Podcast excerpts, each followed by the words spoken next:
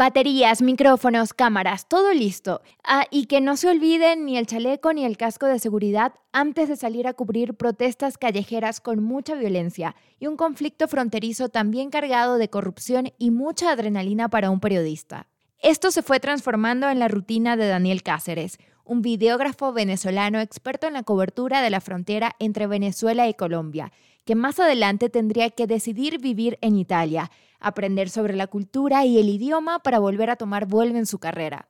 Daniel ha colaborado con agencias internacionales como AP de Estados Unidos, France Press, donde sigue trabajando en Europa, y otros grandes medios que ha sumado en estos años, como la BBC, CNN, W Radio, Caracol y Discovery. Este es el episodio 14. Yo quiero que conozcan esta historia. Y que conste que la aventura de Daniel empezó mucho antes de comprar un pasaje de avión hasta Europa. Hola, hola, extranjeros regados por el mundo, ¿cómo están? Esto es Mateus con visa. Hmm, ¿Y cómo cambia la vida con una visa? Pero, ¿se han preguntado cuál es la verdadera magia de salir al mundo, conocer nuevos países, emigrar? Yo creo que tal vez es descubrir ese ADN cultural que tiene cada rincón del mundo. Y mientras vives todo eso, un día abres tu mente y te consigues con una nueva versión de ti mismo. Esta es la mía. Soy Andreina Mateus, periodista y una entusiasta de la diversidad cultural. Me fui de Venezuela en 2017 y no he parado de aprender en este capítulo de mi vida siendo extranjera. En este podcast te comparto algunas de las conversaciones más interesantes con migrantes y viajeros alrededor del mundo. Quiero mostrar que muchos choques culturales en realidad terminan siendo encuentros. En esta comunidad entramos todos los que estamos lejos del lugar donde nacimos. Bienvenidos a Mateus con Visa. Daniel Cáceres, videógrafo internacional venezolano viviendo en Italia desde hace varios años, amigo de la casa desde hace como 15 años, una cosa así, wow. Estabas tú chiquitica. Era una menor de edad. La pequeñita de la radio. Ajá, de, tamaño no crecí mucho desde ese entonces, pero en edad sí, ya los años han pasado. ¿Cómo estás? Muy bien, muy bien, contento y por supuesto feliz de que me invites a tu podcast, a tu espacio, porque me gusta mucho, lo, ya lo, he seguido y, y he visto varios de los capítulos. Gracias, y aparte tú eres gente de radio, cuando nos conocimos eras director de ULA FM, la emisora de radio de la universidad donde yo estudiaba y luego trabajamos juntos en La Mega y en Éxitos. Y pues has tenido una carrera muy importante durante estos últimos años como periodista, que creo que te he visto evolucionar también en, en este sentido de ser locutor, de estar en una cabina tocando temas eh, me acuerdo sobre salud, bienestar y luego viéndote en el ruedo cubriendo pues tema Venezuela que para los periodistas es, es muy interesante, es muchísima adrenalina, pero para el ser humano pues también esa adrenalina a veces se convierte en peligro. Entonces me encanta toda esta evolución, Dani. Cuéntame sobre este paso en Venezuela y ahora en Italia como videógrafo. Efectivamente, todo una experiencia distinta. Obviamente estar en cabina es apasionante, la radio es increíble, es mágica, siempre me ha gustado. efectivamente tenía experiencia. Eh, trabajando como periodista, he narrado noticias, He hecho entrevistas, tuve un programa de salud, como bien lo dijiste. Y pues eh, obviamente con el pasar del tiempo, eh, en los años 2013-14, que se puso una situación, hubo una situación bastante difícil en Venezuela, que el Táchira y San Cristóbal específicamente, hubo unos grandes bloqueos en, toda la ciudad, eh, me llamaron por medios de colegas en común para primero hacer imágenes de esta situación y se las enviara y empecé a trabajar con, las agencias y también a trabajar como fixer, como productor local, productor de campo para otros medios eh, que iban a, la ciudad de San Cristóbal a cubrir eh, todas estas eh, protestas, entre ellos BBC Radio, en fin, muchísimos de ellos. Entonces yo era como el, el experto en la zona, los llevaba, les conseguía las entrevistas y pues de alguna manera me fui pues involucrando de lleno en esto hasta que pues obviamente la agencia, por lo menos France Press en inicio, eh, ah, también trabajé para eh, la AP, eh, enviando, enviando también imágenes, pero France Press fue la que me dijo, mira, te necesitamos constantemente y pues empecé a, enviar pues informaciones desde la frontera, o sea, cubría San Cristóbal, San Antonio del Táchira, Cúcuta y bueno, parte del borde de la frontera. Que es interesante verlo como desde este punto donde se cierran las puertas para algunos, porque era una situación violenta en, en el estado Táchira y pues muchísimos negocios quebrando, cerrando, mucha gente pasándolo mal, pero se abrió una puerta para los periodistas donde en ese espacio pequeño que, no sé, hace o, 15 años atrás, 20 años, quizá, aunque era importante, no era el hervidero que se convirtió en el 2014. Entonces se iban abriendo puertas para periodistas como tú que empezaron a explorar eso. Y bueno, ahora me queda más claro el por qué dar este paso de la radio, que como dices es fascinante, pero había un tema allí que era el cierre de la frontera en ese momento donde había que exportar esa información. Te pregunto como periodista en ese momento, ¿qué fue lo que viste o, por lo que temías en cuanto al cambio que estaba pasando en el estado Táchira en ese momento? Obviamente, este, la situación social era pues eh, eh, una situación social bien particular y es que fue el Táchira precisamente el que, digamos que creo yo, se adelantó al, eh, o, por lo menos levantó la voz de protesta primero antes que el resto del país. Eh, y esa, esa, esa fortaleza con la que, o sea, digamos, e, ese, tipo de, bloqueo total de la ciudad fue una cosa eh, insólita. De hecho, venían los medios internacionales a, ver, era gente que estaba súper cansada también de, de, una situación económica que ya venía desmejorando, pero aceleradamente, y obviamente ya llegó al punto el 2017 se repite, pero esta vez en todo el país, con la falta de alimentos en supermercados, medicinas, en fin, con lo que mucha gente ya conoce, pero digamos que efectivamente en San Cristóbal, eh, pues ese fenómeno que fue bien particular, habría que pues eh, estudiarlo quizás un poco más adelante, ¿no? Porque del por qué efectivamente se dio allí y en esa zona, si, era, si era importante por lo menos enviar imágenes de lo que estaba pasando, ¿no? Porque eh, aquello que no se muestra, lo que no, la noticia que no se muestra, que no se documenta, es como si no hubiera pasado.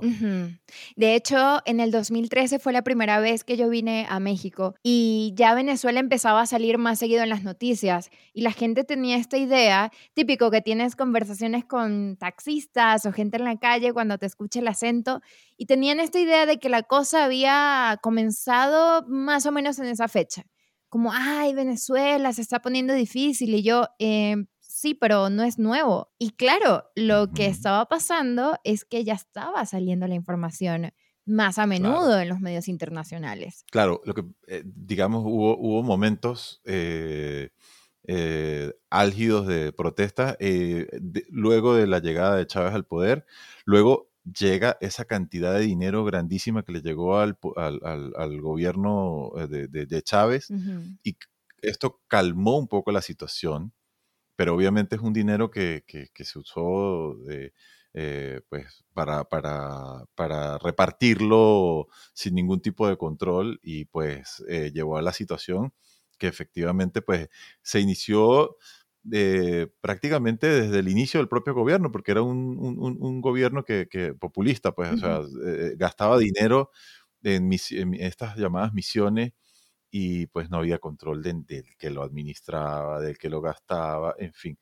Eh, y en el año ya 2000, recuerdo que 2012, por ahí, ya, ya había una situación económica que estaba apremiando a prácticamente todo el país pero en la frontera, adicionalmente, nosotros vivimos un problema, que es que pues, en la frontera siempre eh, eh, eh, estuvimos adelante para lo bueno y para lo malo, en el sentido de que se fue la luz, se, iba la electricidad primero, la gasolina no llegaba, o, a gracias al contrabando no se conseguía.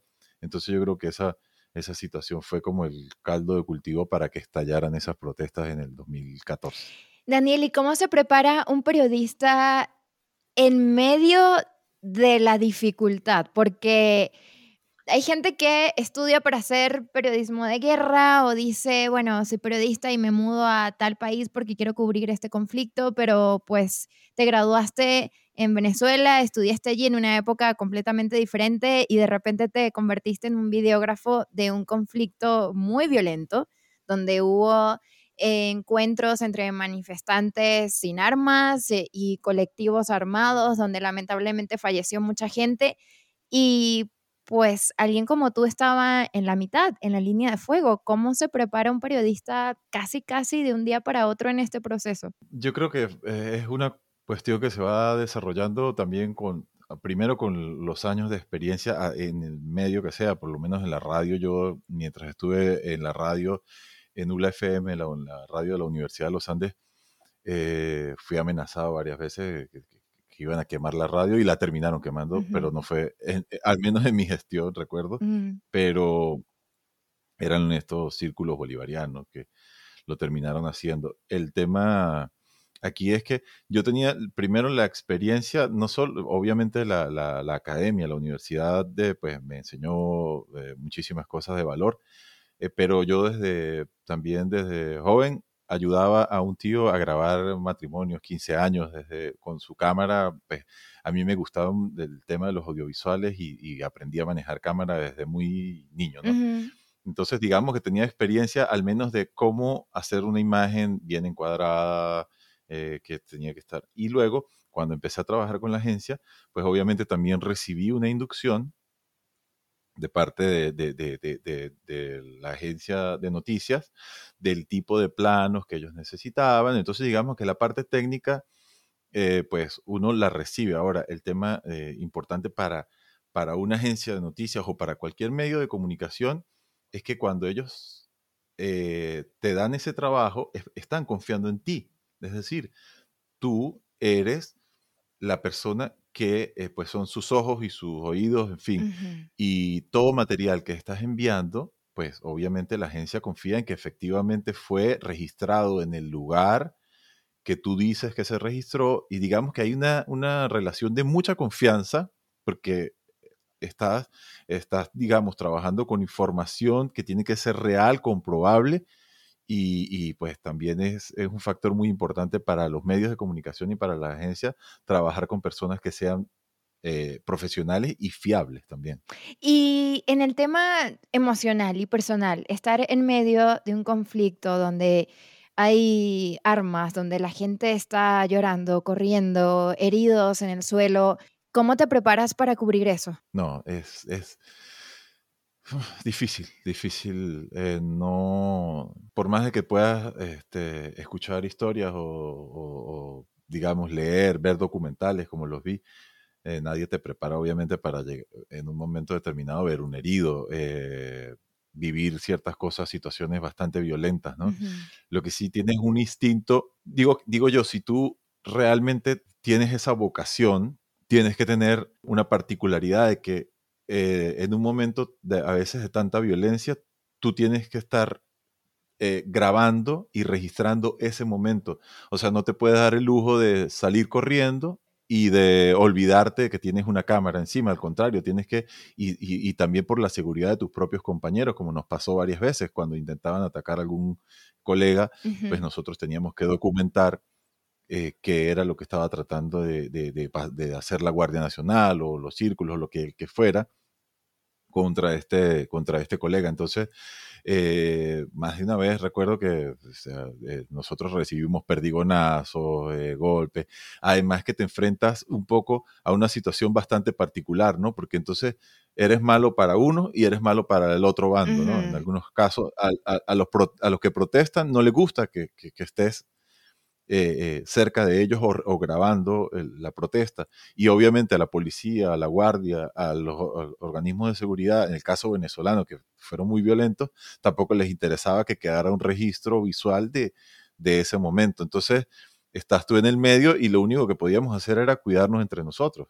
Claro, porque es el punto incómodo, el que tiene que mostrar lo que está pasando de un lado y del otro.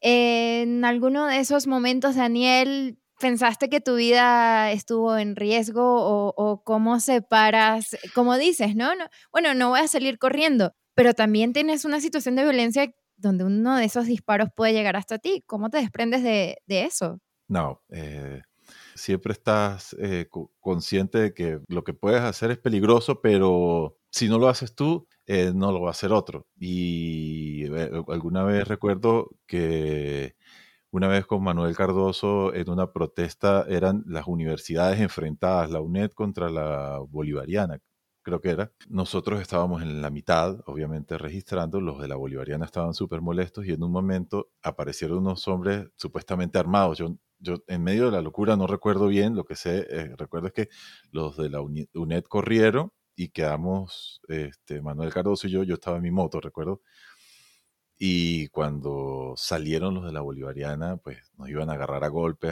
nos decían que nos iban a matar. Mm. Eh, yo traté de salir, afortunadamente Manuel intervino y de alguna manera pude eh, encender mi moto y escapar, digamos, unos metros adelante esperar a Manuel, porque Manuel, digamos, es una persona, eh, estoy hablando de un periodista de, mi ciudad que es muy reconocido de muchísimos años y que pues ya le tienen un, respeto grandísimo y, y, recuerdo que pudimos escapar de, de, ese, de ese momento que fue bastante fuerte. Y ahora te mudaste a Italia, ¿hace cuánto tiempo exactamente? tengo cuatro años, bueno, me vine precisamente por una situación de mi trabajo, eh, cubriendo con, con, con, unos colegas eh, unos ejercicios militares, pues lamentablemente, a pesar de que ellos nos, nos, dieron permiso para entrar y grabar, eh, a mitad del ejercicio militar nos abordaron unos efectivos de la Dirección General de Contrainteligencia Militar y nos quitaron los equipos, el teléfono, nos hicieron acompañarlos, que es un término que usan. Y tuvimos que ir obligados, eh, detenidos, eh, a, mm, a, la sede de la DGCIM de eh, La Fría, una población también en el, la frontera del estado Táchira. Y allí estuvimos toda la tarde, todo, desde la mañana hasta el final de la tarde, hasta que nos hicieron borrar el material, nos, nos, hicieron un interrogatorio, nos hicieron firmar un papel del registro de interrogatorio sin darnos copia. Fue. Y adicional, pues nos iban a citar supuestamente a otra entrevista, pero en la sede de San Cristóbal, a la cual nunca fui. Este, Saludos desde Italia, entonces. Saludos desde Roma. ¿Llegaste como asilado? ¿Fue por ese punto en especial? Sí, obviamente ya había recibido varias amenazas, como te conté, eh, varias, tenía varias situaciones y después de eso yo no, no quería de verdad averiguar qué, qué, qué, me iban a preguntar en ese supuesto interrogatorio, o sea, simplemente eh, hice la denuncia contra el coronel de la DGCIM y me fui. ¿Y cuánto tiempo pasó entre ese interrogatorio y eh, el haber llegado a Italia? O sea, ¿cómo se formó todo esto? ¿Cómo, ¿Cómo te viste interrogado y luego tomando un vuelo? Poco, una semana y media, pienso, no sé. Una semana y media, sí. Yo llegué fue, fue un 27 de febrero, una cosa así, yo me llegué el los primeros días de marzo a Italia. ¿Cómo se gesta la, no sé si la palabra correcta sea huida, pero pues por tu integridad y por tu seguridad? Sí, yo inmediatamente hice algo que fue irme eh, a sellar recuerdo que tenía el pasaporte, que lo recién yo lo había, en Venezuela el tema del pasaporte es un dolor de cabeza, yo por casualidad lo había sacado el diciembre anterior, lo tenía nuevo y entonces eh, cuando vi toda esta historia yo dije, yo me, tengo que ir, hablé con amigos donde podía llegar, en fin, en Colombia ya estaba la situación de cantidad de venezolanos que estaban llegando, no era como un buen ambiente, no lo sentía como un buen ambiente donde llegar y recuerdo que me prestaron una tarjeta de crédito para comprar el pasaje, lo pude comprar. Eh, fui a la frontera y sellé mi pasaporte normal, así tranquilito. Yo decía, si en algún momento me, me, llega la citación al, al, interrogatorio y no me van a querer sellar el pasaporte o no me quieren dejar salir, ya lo tengo por lo menos sellado y ya me, me puedo ir. Y bueno, y así al otro día lo sellé antes de salir del país, de hecho Y cuando llegué a Colombia expliqué mi situación y me dejaron entrar y me sellaron la entrada unos días después, mm. cuando ya tenía todo, todo listo, pero fue bastante rápido. Y eso es algo bastante particular en Venezuela, cuando como que se va normalizando una persecución y de hecho llegas a un control migratorio y no te retienen, pero a la vez hay alguien que sí está pendiente de ti, como que no se cumplen ciertos controles que la gente normalmente tiene en mente como, bueno, pues si estás buscado, te lo dirían en, en migración o ese tipo de comentarios y es como, no, hay algo que en Venezuela, que ni siquiera eso funciona bien, como que siempre estás bajo peligro, siempre estás bajo persecución es un desorden hasta para eso. Obviamente yo creo que eso funciona como en distintas capas, distintos niveles. Cuando realmente les interesa, eh, hacen que aparezcan los responsables de, un delito, eh, o, por lo menos dicen que ese, es. Pero lo cierto es que, eh, pues digamos que yo siento que ya Venezuela en un punto llegó en que prácticamente cada punto de control de la guardia era como una franquicia, ¿no? Independiente. O sea, a, su vez todos trabajaban para, para alguien en común, pero eh, realmente lo que se hacía ahí era sacar dinero de la gente. O sea, les quitaban dinero a la gente por llevar comida o por traer o por, o, por sellarle simplemente el pasaporte o por, o sea, eh, eh, era cualquier excusa válida. Entonces yo creo que en ese momento, pues, este, tuve la oportunidad de salir, me fui y, y obviamente, pues, con la experiencia que yo había trabajado ya también en, Colombia, la, agencia durante luego todos esos años, pues, eh, me llamó a, a, trabajar en Bogotá, estuve haciendo un tiempo unas vacaciones allá de un videógrafo que estaba, pues, de, de vacaciones y pues fue súper interesante porque también trabajé en Caracas con la misma agencia cuando se necesitaba eh, personal de apoyo, eh, en el caso de video, pues yo viajaba a Caracas y pues iba a cubrir protestas también en, en Caracas. En el día a día, cuando toda esta violencia está tan solo unos minutos o en todo caso a unas horas de tu propia ciudad, donde no sé si te pasó, pero pues yo nunca me imaginé llegar hasta ese punto. Persecución, asilo, refugio, este tema de cubrir tanta violencia, cuando además como periodista tampoco sabes en quién confiar, porque por un lado, como dices, eres el malo para, para los funcionarios, para la policía, para los militares, y también eres el malo para la gente que sí hay gente que protesta porque es necesario, y creo que muchos como ciudadanos lo hicimos, no sabes con quién, con quién contar y terminas haciendo como este núcleo entre periodistas, pero al final pues también abandonando el país por una persecución como esta. Sí, eh, es, un, es, un, digamos, una profesión eh, que, da, que, da, muchas satisfacciones, pero a veces es como un poco injusta, ¿no? Eh, a veces tú tienes que convencer a la persona de que, hay, que hay que mostrar lo que, lo que pasa eh, hay que darle la voz a las personas que están protestando del por qué. Eh, y digamos que ahora que estamos en un momento en el cual las redes sociales eh, han ocupado muchos espacios de los que venían ocupando los medios de comunicación tradicionales, el tema es que los, los digamos, las personas que se, que se sienten periodistas, usan sus teléfonos, sus tablets, digamos, sus aparatos, para eh, mostrar lo que está pasando, pero sin ningún criterio profesional. Es decir, entonces muchas veces pasa que eh, eh, las personas confunden a un reportero ciudadano, como le podrían llamar, o una persona que está enviando videos con un periodista. Entonces dicen, no, es que los periodistas, no, no, no es un periodista, es una persona que simplemente estuvo allí y transmitió, envió un video, lo hizo, lo grabó.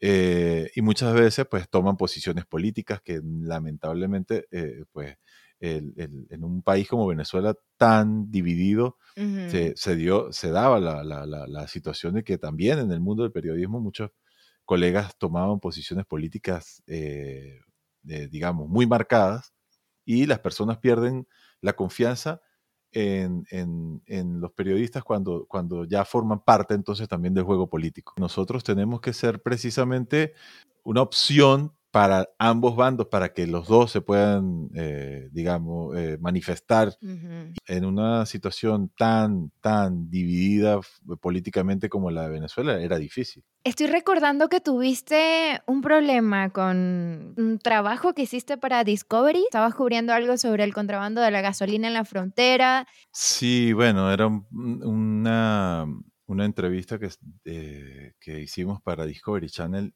eh, también producida por Caracol, sí, y teníamos que entrevistar a, a una de estas personas que, que, pues, se dedica a los, a los negocios ilícitos de la frontera y la, y la entrevista tendría que salir con la voz modificada y por un error la primera vez salió con la voz sin el filtro. Fue un problema fuerte, sí.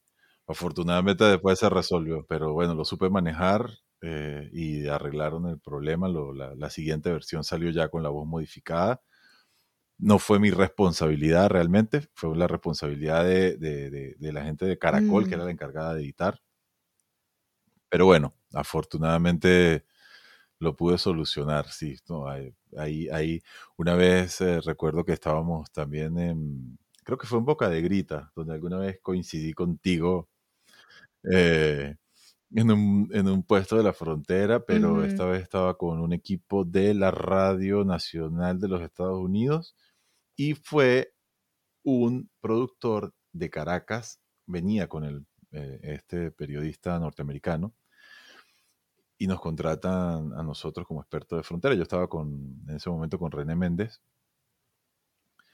y a pesar de que nos contratan como expertos, este chico de Caracas, el productor, eh, se, digamos, eh, decidió él hacer una gestión por su lado, sin saber cómo se maneja la frontera, que es un tema súper delicado y peligroso, porque hay muchas mafias.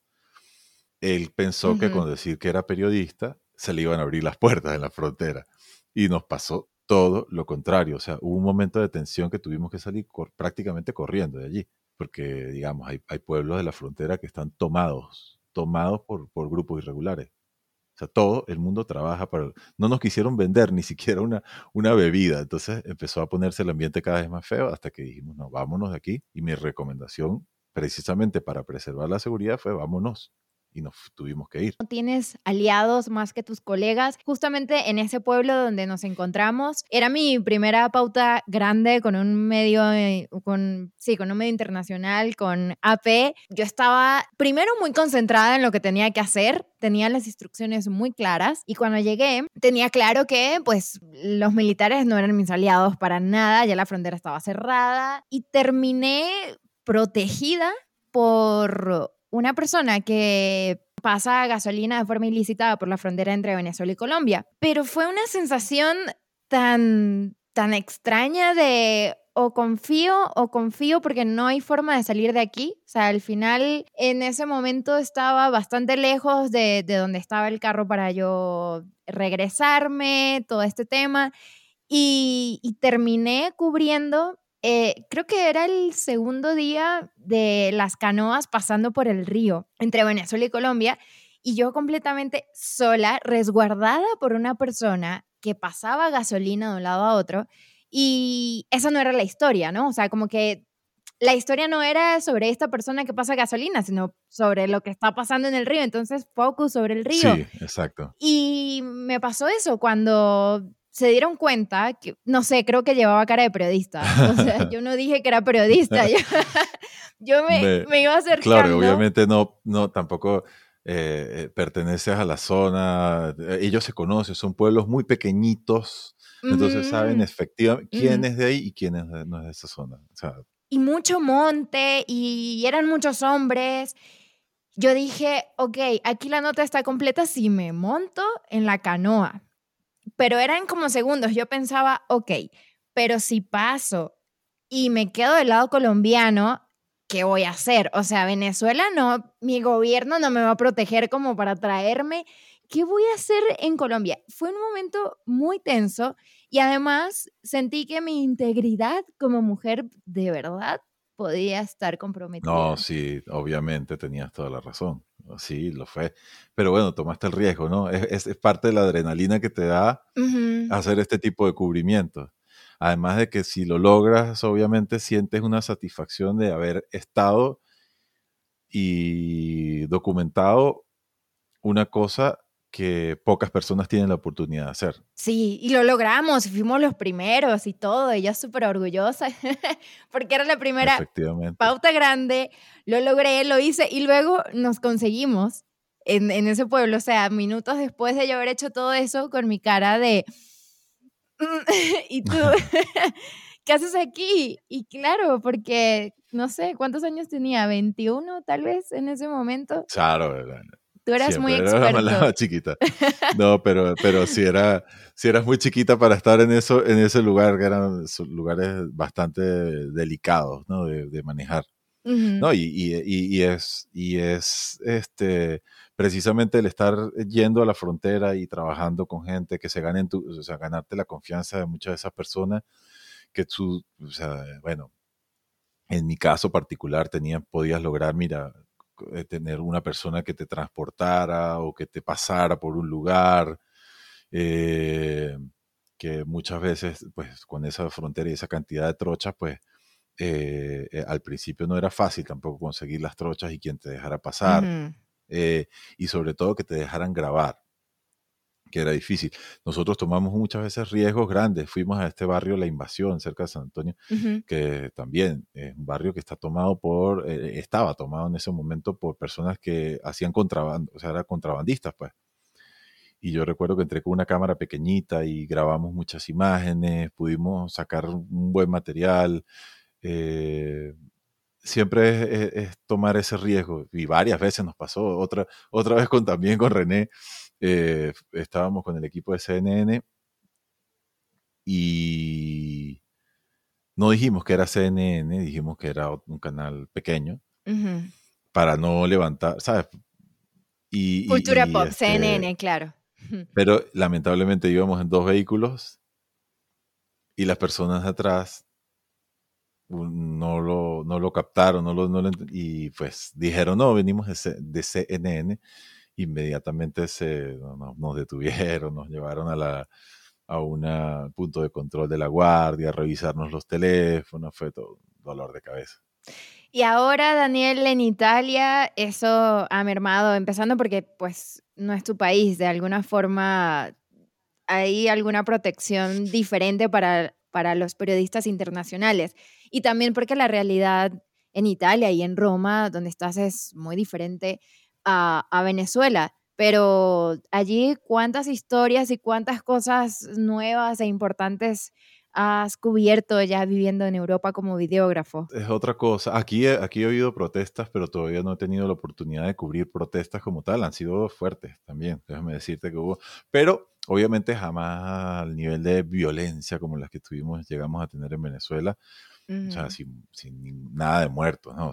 Al inicio, cuando llegué, pues, eh, trabajé con la propia France Press, este, y a través de, colegas que fui conociendo, pues trabajaba mucho, sobre todo con coberturas que tuvieran que ver de, con Latinoamérica, algún representante político, eh, algún evento donde eh, estuvieran eh, personas que hablan en español, pues yo obviamente como hablo español, iba a hacer la cobertura, a grabar y sobre todo a ellos lo que les interesaba era que yo registrara, hiciera preguntas en español entrevistara y luego se hacía la traducción. A medida que fui aprendiendo el idioma, pues pude eh, eh, empezar a, abordar también más eh, empresas dedicadas a medios de comunicación y bueno, poco a poco pues empecé a, Es un trabajo de hormiguita que tienes que ir haciendo porque realmente empiezas de cero, de nuevo en otro país. Y ya pues he ido trabajando con gente de televisión alemana, France 24, eh, también con, con France 3 trabajé un tiempo. Bueno, ahora trabajo, tengo digamos un trabajo como corresponsal de radio para una radio de Colombia que es W Radio. Mm. Y también pues trabajo como videógrafo freelance, o sea, no, no, no trabajo para una, para una sola agencia o medio de comunicación, me llaman cuando necesitan algún tipo de cobertura eh, o France Press o France 24 o, distintos medios de comunicación y yo pues hago ese tipo de coberturas o de entrevistas a veces. ¿Y qué pasa en ese Inter cuando ya estabas en Colombia y luego decides irte a Italia porque no es como un destino primero tan cercano y además eh, pues llegar en estas condiciones siendo comunicador sin el idioma, ¿qué pasa entonces en ese trance en Colombia para decidir irte otra vez? Pues obviamente la, la, situación en Colombia eh, eh, era el país que más migrantes venezolanos ha recibido y pues la veía difícil, no, no había eh, como que no veía una buena perspectiva en ese momento para poder, trabajar. al principio yo cuando llegué acá no, no trabajé como periodista, me tocó trabajar hasta de mesero, porque estaba aprendiendo el idioma, digamos, no tenía tampoco, digamos que vine a un país donde el proceso de asilo fue afortunadamente rápido, pero donde tenía que aprender un nuevo idioma, no, no es como llegar a España que hablan, que podemos hablar el mismo idioma. Entonces, pues tuve que primero pasar un periodo pues, aprendiéndolo y ya luego, pues sí, he tenido la oportunidad entonces de poder eh, entrevistar a, qué sé yo, al canciller italiano, a Luigi Maggio o al estar en ruedas de prensa cubriendo al primer ministro, eh, en alguna oportunidad también entrevistar a algún personaje, vino el canciller de Brasil, eh, lo, pude entrevistar para France Press. Eh, digamos que es, satisfactorio saber que toda la experiencia que uno trae, pues obviamente la puede aplicar acá. y pues Obviamente ya no hay adrenalina como me pasaba en Venezuela, que era como un trabajo en el cual que uno salía y no sabía así como que eh, salías como con adrenalina, no sabías qué te ibas a conseguir, qué iba a pasar. Aquí todo es mucho más tranquilo. ¿Volverías a Venezuela con toda esa adrenalina, no al periodismo soft, pero a vivir toda esa adrenalina y esa persecución casi diaria? Sí, o sea, es, adictivo a veces, ¿no? O sea, yo lo, yo lo sentía después, eh, de hecho, cuando llegué a Colombia, recuerdo que llegué a la oficina de France Press de Colombia y siempre recuerdo esa historia porque llegué, venía a Venezuela, protestas, problemas y llegué y yo llegué preguntando, mira, ¿dónde están los equipos? ¿Dónde están los equipos de seguridad? La máscara, la, el chaleco antibala. Y en la reacción como que me miraban, mm. tranquilo, aquí, o sea, como que aquí no, relájate. Y yo tenía los, quería dejar los equipos todos preparados, con las, todas las baterías cargadas, listo para salir como corriendo, que si pasaba algo. Y vienes con ese, con ese chip y resulta que no, eh, eh, en otros países no había ningún, esos problemas. Entonces ahí, ahí caes en cuenta y dices, wow, qué, qué, qué impresionante, ¿no? Venir con, ese, con, con esa mentalidad de, de ese conflicto. y, y, bueno, efectivamente, o sea, e, e, es, emocionante a veces estar en esos, en esos lugares los extraño, tengo historias buenísimas cada vez que puedo, me, converso con algunos amigos. Sabes, hace poco estaba escuchando un podcast sobre psicología y hablaban eh, sobre las personas que hemos estado en un conflicto durante un tiempo prolongado y que no tenemos la capacidad a veces, me incluyo porque, bueno, estuvimos juntos ahí en Venezuela en medio de todo esto, y a veces no tenemos la capacidad de saber cuándo terminó la guerra. Literalmente lo llaman la guerra es como un síndrome eh, que se va extendiendo y que te vas quedando con eso, a largo plazo, pues puede pasar que tengas estrés postraumático, entre otras cosas, pero que es muy difícil al principio salir de ese estado porque no sabes, o sea, incluso al cuerpo le hace falta. Sí. Esa adrenalina, esa corredera, como, ¿y, ¿y qué pasó? ¿En qué momento se terminó eso? Y yo dije, wow, y eso lo escuché esta semana casi cinco años después de haberme sí ido. pasa, efectivamente. Y, y, y es una situación en la que de algún momento lo normalizas, pero que no es normal vivir así.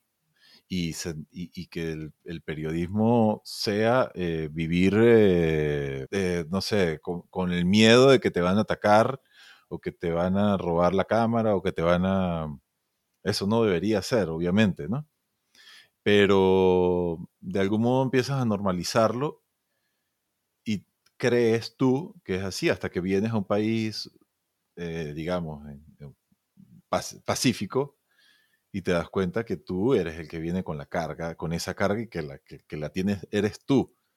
El resto de personas están tranquilos, de hecho, les parece eh, ah, un poco raro que, que, tú preguntes algunas veces por ciertas cosas que para ellos es normal.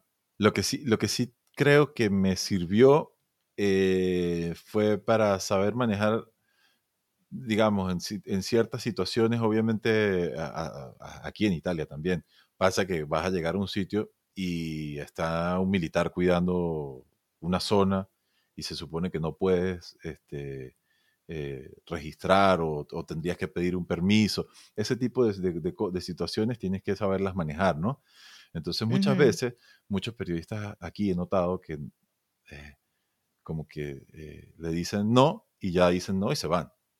En cambio, a mí me quedó mm. el de insistir, el de volver, de hablar, de hablar un poco, hacerme amigo del, del guardia, hablar del policía en este caso y de alguna manera poder entrar y lograr hacer mi trabajo. Sí, y eso es cultural. El, tú no sabes de, de, dónde vengo yo y cómo se hacen las cosas. A veces, solo a veces, eso es productivo y se puede usar a favor.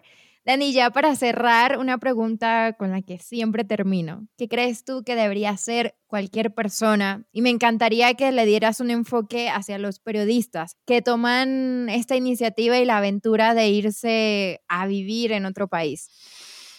Ay, yo, yo, yo creo que no hay que pensarlo a veces tanto cuando uno tiene ese, ese, esa corazonada de que tiene que moverse no hay que a veces analizarlo tanto.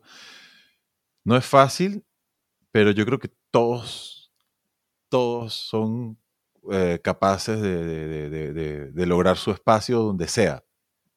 lo he visto. Hay gente que, que, lo hace con mejor actitud que otra, pero creo que de algún modo eh, es rico. Para mí ha sido una rica experiencia conocer cosas que yo jamás hubiera imaginado hace unos años atrás y que me siento un poco también, ¿por qué no orgulloso de mí mismo de decir, bueno, mira, llegué a un sitio donde yo era nadie, o sea, nadie me conoce, nadie sabe quién soy yo, nadie sabe mi experiencia, nadie, estoy comenzando de cero.